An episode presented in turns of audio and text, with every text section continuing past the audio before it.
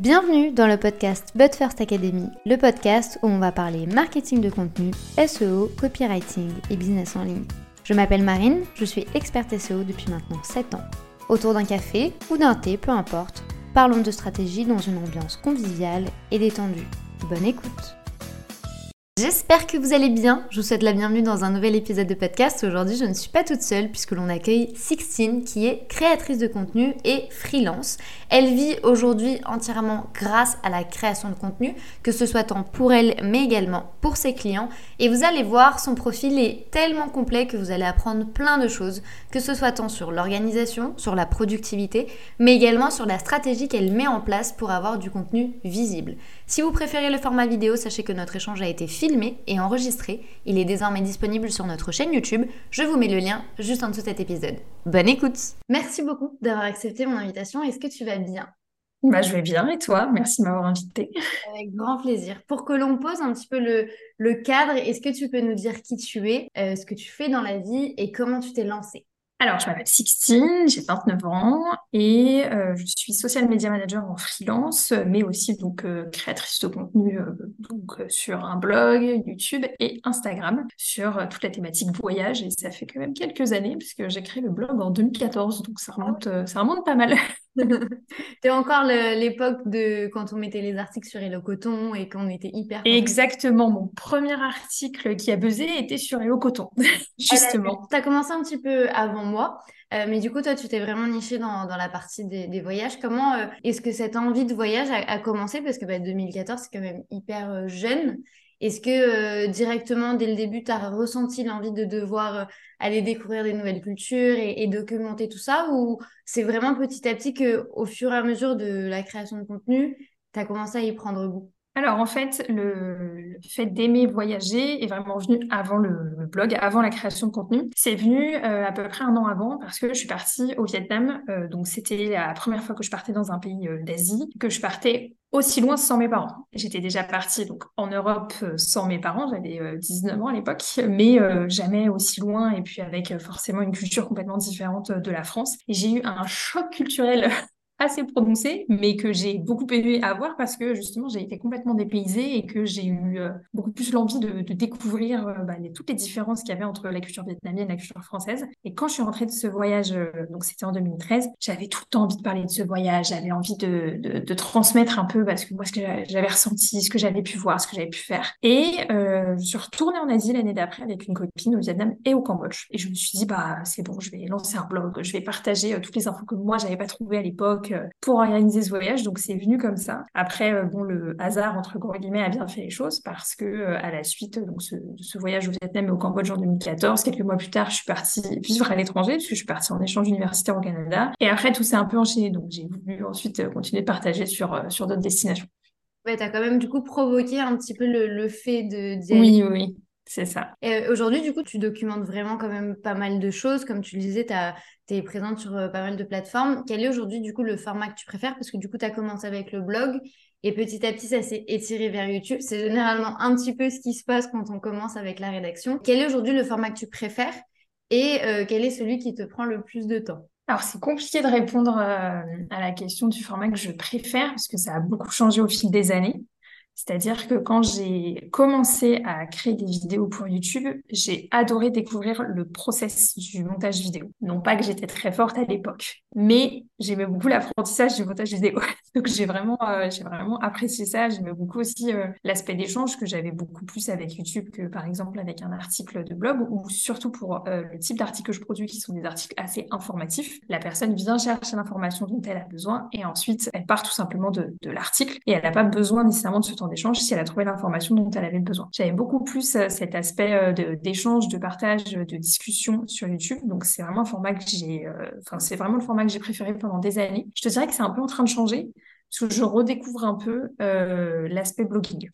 Alors, non pas que j'avais abandonné le blog, mais c'est vrai que bah, quand je me suis un peu plus concentrée sur YouTube, je passais moins de temps sur mes articles de blog. Et là, je commence à redécouvrir vraiment le, le process et puis surtout à apprécier le process en fait. C'est d'écrire un article de rechercher les informations tout ce qui va être après euh, les côtés plus esthétiques donc ça va être la correction de couleur sur les photos l'agencement la mise en page euh, après bon, le référencement euh, tout ce genre de choses. Donc je te dirais que je suis à 50-50 entre les deux. Mais ce qui me prend le plus de temps, ça reste le montage vidéo dans tous les cas, donc ça reste les vidéos YouTube. Ok. Et quel est le... Parce que du coup, dans les deux cas, il y a quand même beaucoup de travail derrière, parce que bah, du coup, moi, ayant été et suis encore euh, au niveau des blogs, je sais que ça prend quand même pas mal de temps de rédiger, de, de tout bien rechercher. YouTube, je n'y suis pas, mais je sais que ça prend quand même aussi un certain temps de, de par ce qui se dit. Quelle est aujourd'hui, selon toi, la stratégie actuelle que tu as mis en place et qui a le mieux fonctionné euh, puisque, par exemple, dans mon cas, moi, je t'ai découvert à travers YouTube, à travers euh, la recherche d'informations pour un voyage de lune de miel. Et c'est vrai qu'en fait, je suis tombée sur énormément de contenu qui était d'ailleurs hyper éducatif et hyper intéressant. Mais du coup, je me demande quelle est aujourd'hui la stratégie qui fonctionne le mieux pour toi. Est-ce que c'est plus du coup les réseaux? Est-ce que c'est plus le blogging? Est-ce que c'est plus YouTube? Est-ce que tu arrives un peu à, mesurer d'où viennent les gens et comment on vient à toi? Oui, je te dirais que ça reste encore majoritairement YouTube parce que c'est vraiment euh, le canal sur lequel euh, j'ai, je me suis vraiment concentrée pendant quand même plusieurs années à rechercher euh, comment référencer mes vidéos, mais aussi comment améliorer mon montage pour qu'il soit plus attractif, pour qu'il soit plus sympa. J'ai aussi essayé quand même de créer un peu des écosystèmes de vidéos, c'est-à-dire sur les mêmes thématiques pour que la personne puisse rester évidemment sur la chaîne, mais aussi qu'elle trouve toutes les informations dont elle avait besoin. Nécessairement, moi, je me mets à la place de la personne qui regarde. Si elle vient pour chercher des informations pour euh, un voyage en Asie, mais que j'ai une seule vidéo qui traite euh, d'un voyage que j'ai fait il y a cinq ans où les informations sont peut-être plus à jour et puis qui va pas répondre à toutes ces questions, la personne va vite partir et va pas nécessairement être euh, intéressée au fait bah, de, de, continuer à me suivre tout simplement. Et mis à part ça, je trouvais ça aussi intéressant de pouvoir fournir tout un panel d'informations. Donc il y avait de ça aussi. Donc je te dirais que c'est encore YouTube aussi parce que euh, YouTube, euh, j'ai essayé de faire des liens au fur et à mesure avec le blog. C'est-à-dire que euh, au fur et à mesure où je postais des articles de blog, j'ai commencé à rajouter les liens des vidéos YouTube qui accompagnaient tout simplement l'article en question. Donc maintenant, j'ai vraiment un référencement entre guillemets cross-canal par rapport à ça. J'ai beaucoup de mon trafic de, de, mon blog qui vient de YouTube et beaucoup de gens qui me découvrent par YouTube. J'essaye en ce moment, enfin depuis quelques mois, de faire changer un peu les choses, c'est-à-dire d'aussi optimiser mon référencement sur le blog parce que ça reste quand même super important et c'est quelque chose que j'ai euh, pas fait pendant des années, euh, non pas par euh, flemme, mais plus tout simplement par méconnaissance en fait du référencement du SEO. Donc toi, je sais que c'est un peu plus ta partie pour le coup. et, et, donc là, j'essaye maintenant en fait de faire en sorte d'avoir un meilleur référencement sur le blog pour que le référencement du blog devienne un peu autonome par rapport au référencement YouTube.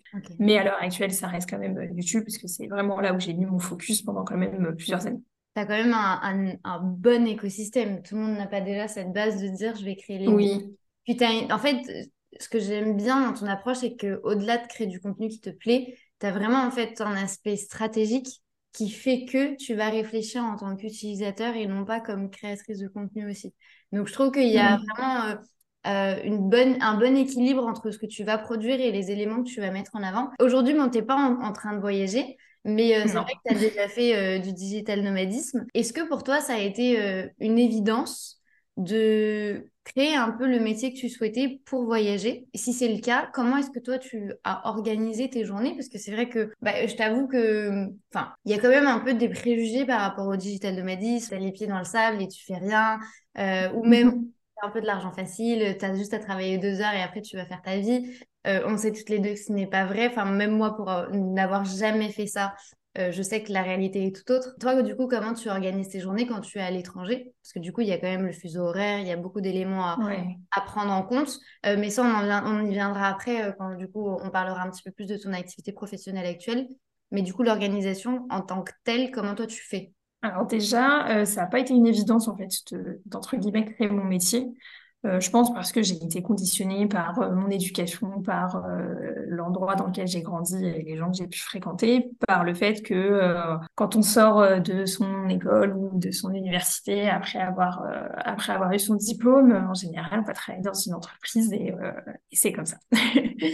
Et au fur et à mesure, j'ai commencé à comprendre que déjà, je peux me faire tout simplement d'abord un complément de revenu en étant à mon compte, donc en étant freelance. Puis après quelques années, je me suis aussi rendu compte que ce complément de revenu pouvait être tout simplement mon revenu principal. Mais euh, ça a été un travail assez euh, long euh, de casser un peu certaines croyances limitantes et certains conditionnements que je pouvais avoir. Donc ça n'a pas été une évidence par rapport à ça. Après, quand je m'en suis vraiment rendu compte, c'était une évidence. Mais il y a eu un petit chemin avant d'arriver quand même à cette conclusion. Et en termes d'organisation, alors quand je suis en voyage, tout dépend du voyage, honnêtement. C'est-à-dire que euh, j'estime avoir déjà été digital nomade parce que j'ai déjà euh, travaillé et continué mon activité tout en voyageant mais j'ai jamais décidé de partir vivre à l'étranger en ayant comme seule activité le fait d'être à mon compte et, euh, et par exemple de rester euh, plusieurs, euh, plusieurs mois dans un même endroit à vraiment m'organiser une nouvelle routine sur place. Même si j'ai déjà vécu à l'étranger, à chaque fois c'était dans le cadre d'études, de stages ou parce que j'avais un travail salarié sur place qui est quand même différent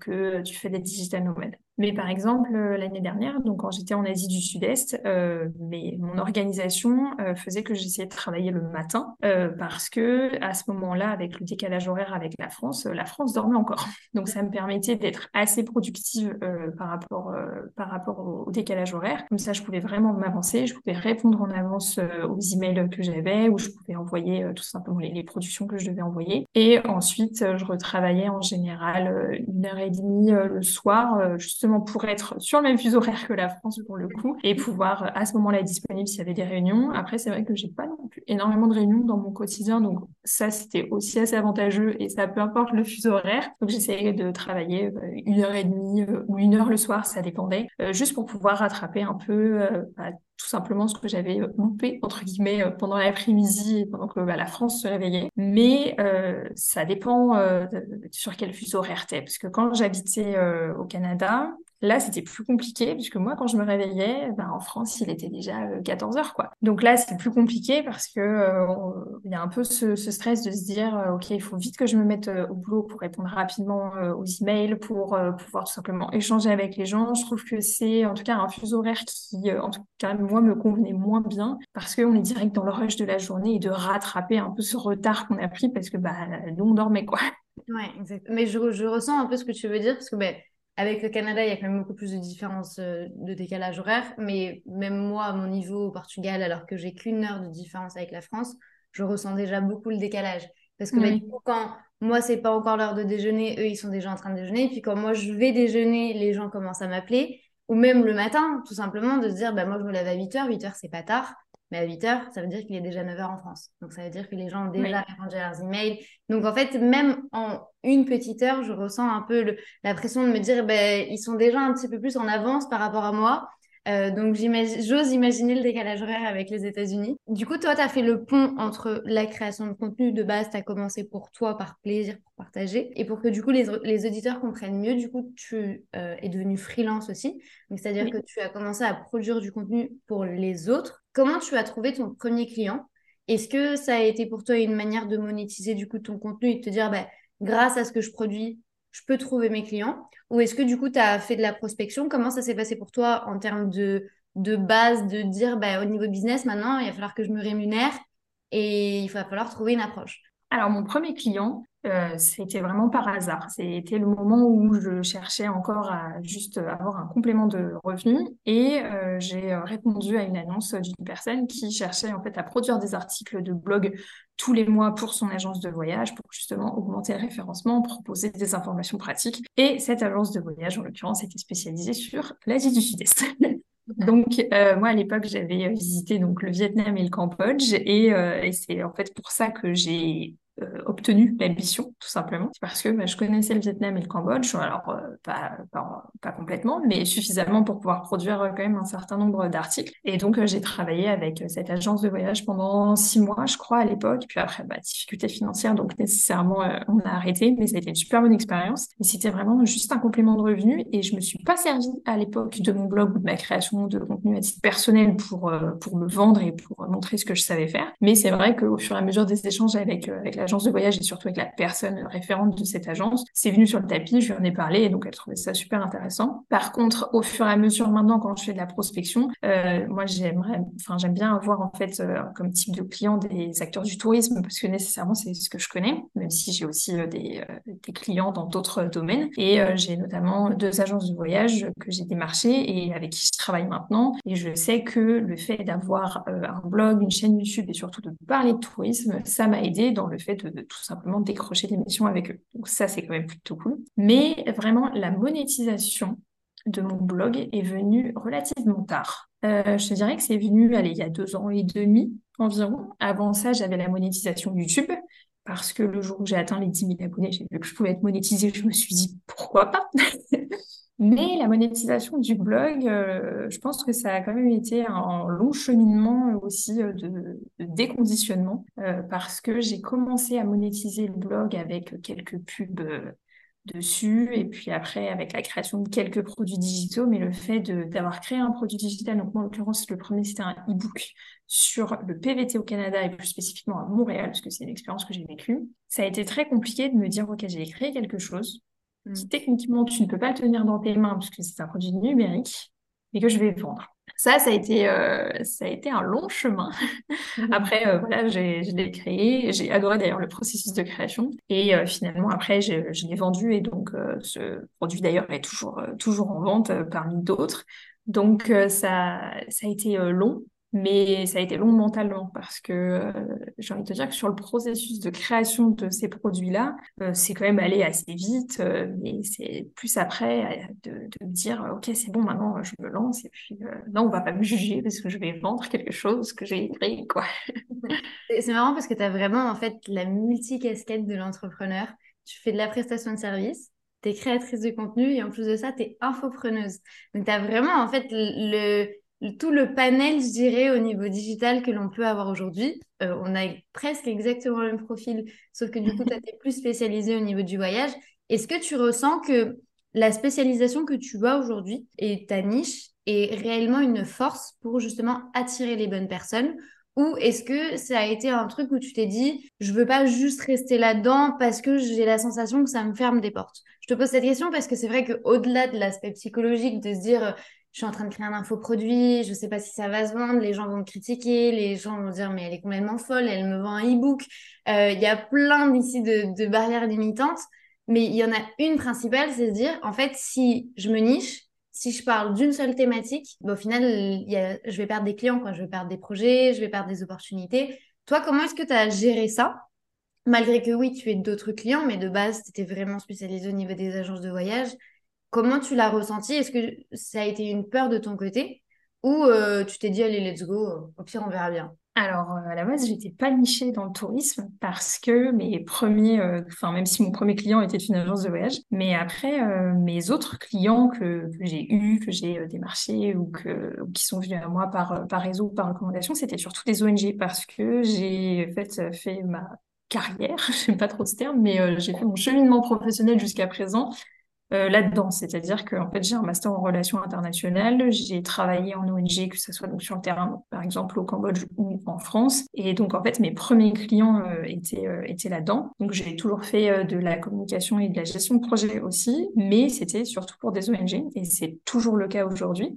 finalement, le fait d'avoir des clients dans le tourisme, c'est venu récemment quand même aussi, c'est-à-dire que ça fait, euh, ça fait deux ans, je crois que ça fait depuis janvier 2021, si je dis pas de bêtises, donc ça va en faire trois. Et euh, c'est vraiment au fur et à mesure que je démarchais où je me disais, mais je sais pas si j'ai envie d'avoir des clients que euh, dans euh, le domaine de la solidarité internationale, de l'urgence, euh, des, des, ONG, même si c'est très intéressant. Je sais que j'ai aussi d'autres forces à apporter. j'ai quand même un, tout un blog, une chaîne YouTube, j'ai toute une création de contenu qui est quand même un très bon portfolio et c'est sans me vanter, mais j'ai bah, 9 ans de création de contenu à mon actif, donc je pense que voilà, je veux quand même j'ai quand même des choses à montrer. Et je me suis dit de toute façon, ça ne me coûte rien quand je démarche des personnes, des entreprises, que de leur dire que justement, moi, je pourrais euh, je pourrais avoir une valeur ajoutée pour eux, par exemple, dans leur communication, parce que euh, voilà toute la création de contenu que j'ai pu faire à titre personnel. Et ça n'a pas manqué. Donc, comme je te disais, bah, deux agences de voyage ensuite euh, que j'ai démarché avec qui je travaille maintenant. Mais c'est vrai que ça n'a pas non plus été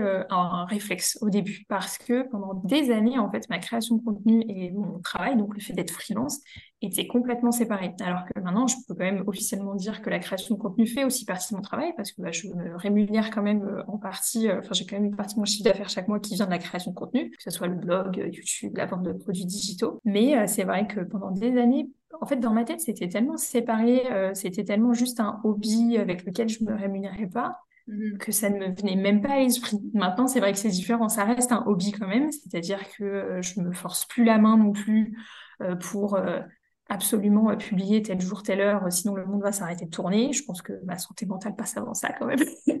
mais, mais oui, je me rémunère quand même grâce à ça, donc ça m'a aidé pour trouver des clients. Donc je suis pas niché en tout cas pour trouver des clients en termes de prestations de services. Après, c'est vrai que dans mon contenu, je reste nichée. J'ai essayé à des moments d'essayer d'aller sur d'autres thématiques, mais en fait, euh, ça ne vient pas naturellement chez moi.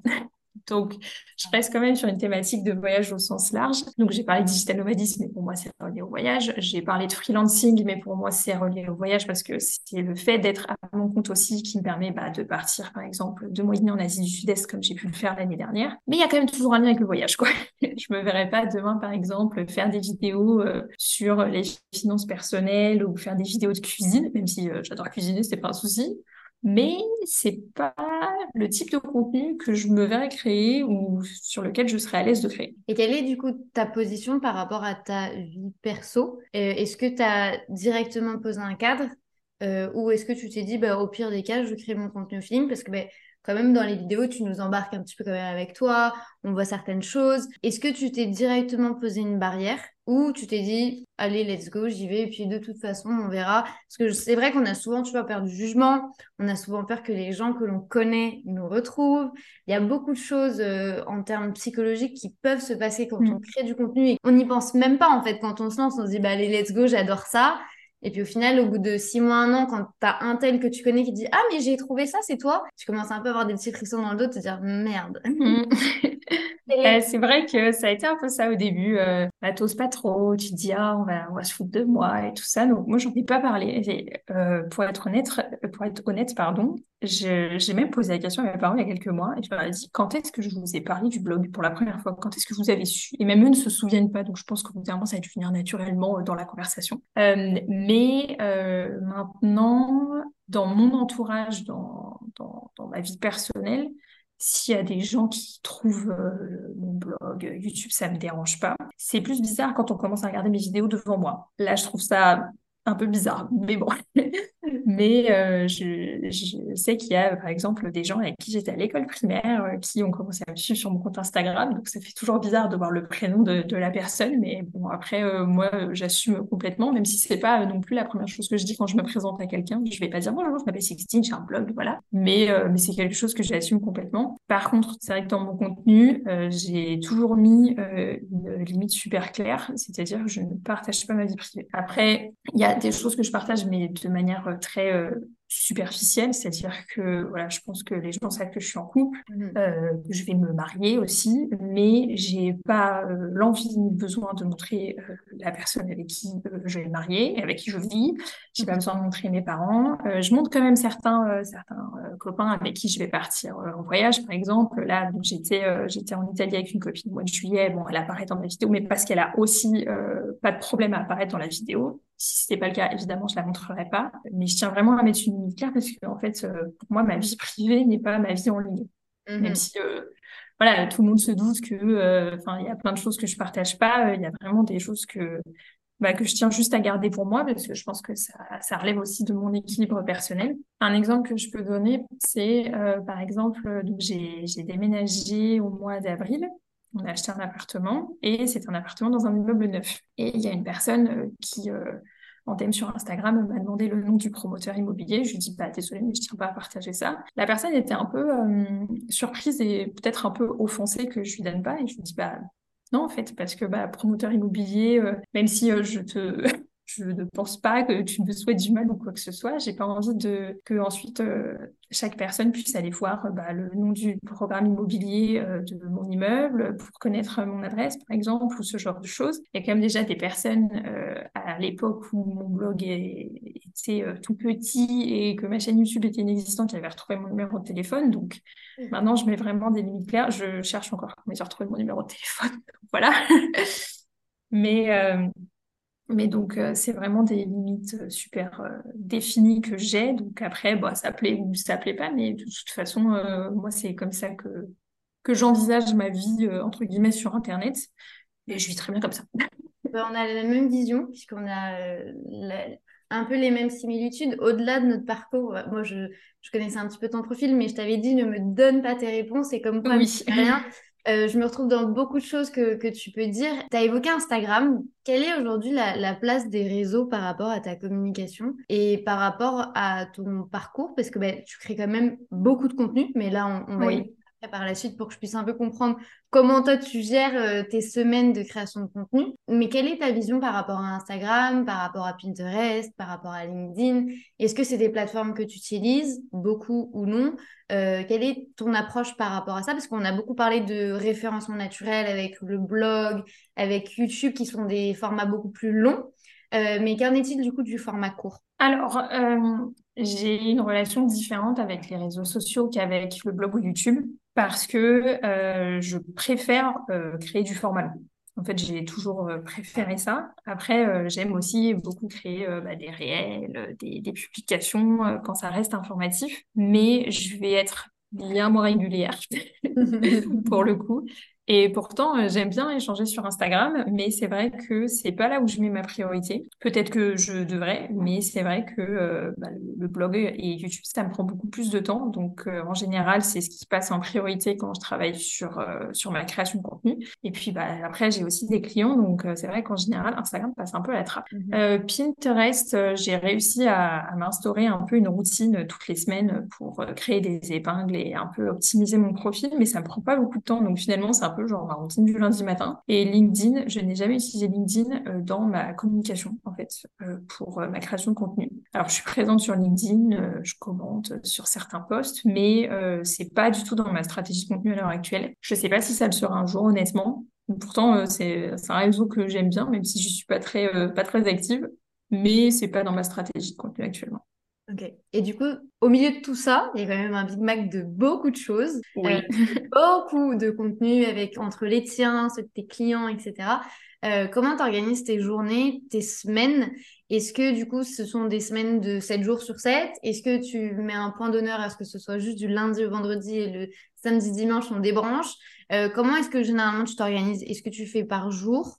Euh, par euh, type de projet ou même, tu vois, moi je sais que dans mon cas, maintenant j'enlève des jours de l'agence pour justement développer la But First Academy qui est mon projet à moi. Comment est-ce que toi tu t'organises? Est-ce que tu fais un mix de tout? Comment ça se passe? Je fais vraiment un mix de tout. C'est-à-dire que j'ai essayé plusieurs formes d'organisation, de par exemple dédier un jour euh, par semaine à la création de contenu, un jour à tel client, un jour à tel client. Ça ne fonctionne pas. Avec moi, ça ne fonctionne pas. Euh, et je sais que ma vision des choses ne va pas du tout convenir à d'autres personnes, mais moi, j'ai besoin de me concentrer sur un projet pendant une heure et une heure et demie, et après, il faut que je passe à un autre client, en fait. Donc après, évidemment, dépendamment des clients, des deadlines, ça va pas toujours être comme ça, bien sûr. Euh, là, par exemple, hier, euh, j'ai passé euh, deux heures et demie, je crois, sur la finalisation d'un montage vidéo pour YouTube, alors que d'habitude, en général, je découpe ça en, en période de 45 minutes à peu près pour le montage vidéo, donc c'est un peu différent. Mais alors déjà, je travaille du lundi au vendredi, je ne travaille pas le week-end. Et je pense que euh, même si je ne suis pas du tout salariée, j'ai gardé toutes les habitudes d'un salarié. Donc je commence, alors je vais pas dire à la même heure chaque jour, parce que ça dépend, enfin tu vois, ce matin j'étais à 8h à mon bureau, hier 9h30, donc ça dépend vraiment des jours, mais en général, allez, on va dire qu'autour de 9h je commence à travailler et jusqu'à 17h, et vraiment, si j'ai beaucoup de boulot, je vais aller jusqu'à 18. Mais en fait, mon équilibre euh, vie pro, vie perso est tellement important que euh, je préfère être très productif pendant ces heures-là. Et après, euh, j'ai ma vie sur le côté. Donc pour le coup, je garde vraiment euh, des horaires un peu de bureau. Et après, en termes d'organisation au jour le jour, donc euh, bah, j'ai ma routine Pinterest, comme je te disais, le lundi matin. Mais ça, voilà, c'est un peu euh, mon rituel du lundi matin. Donc après, je vais consulter mes mails. J'essaye de caser mes réunions, soit vraiment vers 10-11 heures, soit à 14 heures. Mais j'essaye de pas les caser plus tard dans la journée, tout simplement parce qu'après, je pense qu'on a, a le cerveau qui fume un petit peu. C'est pour ça, au moins, je préfère être, être fraîche et dispo. Et, euh, et, après, je fonctionne vraiment par incrément de allez, 45 euh, minutes à une heure et demie. Ça dépend vraiment des, des, projets, ça dépend surtout vraiment des tâches que je dois faire. Mais je travaille tous les jours euh, sur mes différents clients et sur ma création de contenu. Alors après, voilà, je n'ai que 24 heures dans une journée, donc il y a forcément des jours où je vais travailler sur euh, deux projets clients et puis euh, deux projets d'autres clients un autre jour. Mais je fonctionne vraiment de cette manière-là, histoire d'avoir un peu une diversité en fait de tâches que je fais tous les jours. trouve que c'est hyper intéressant ce que tu dis parce que généralement, quand on est entrepreneur, on entend plein de choses par rapport à l'organisation, par rapport au fait qu'on peut être libre euh, dans son planning, que l'on peut travailler quand est-ce qu'on veut, même si on peut travailler le soir.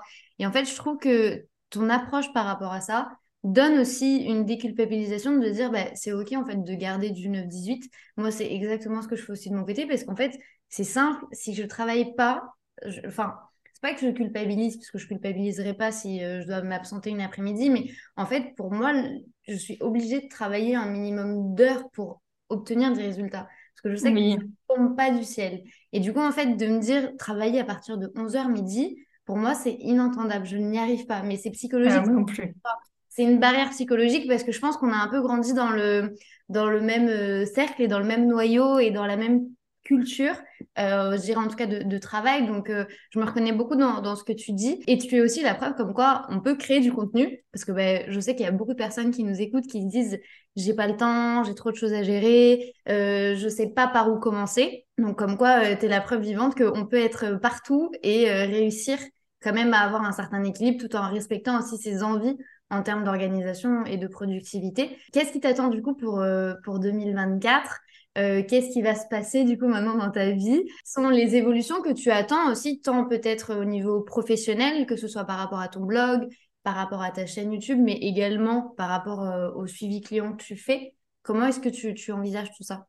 Pas trop réfléchi à 2024 pour l'instant, mais euh, bon, après j'ai quand même des, des envies euh, et des. J'ai pas vraiment de projet à vrai dire. Euh, j'ai pas d'autres projets de voyage euh, à l'heure actuelle, donc donc on verra bien. mais pour l'instant j'ai pas d'autres projets de voyage.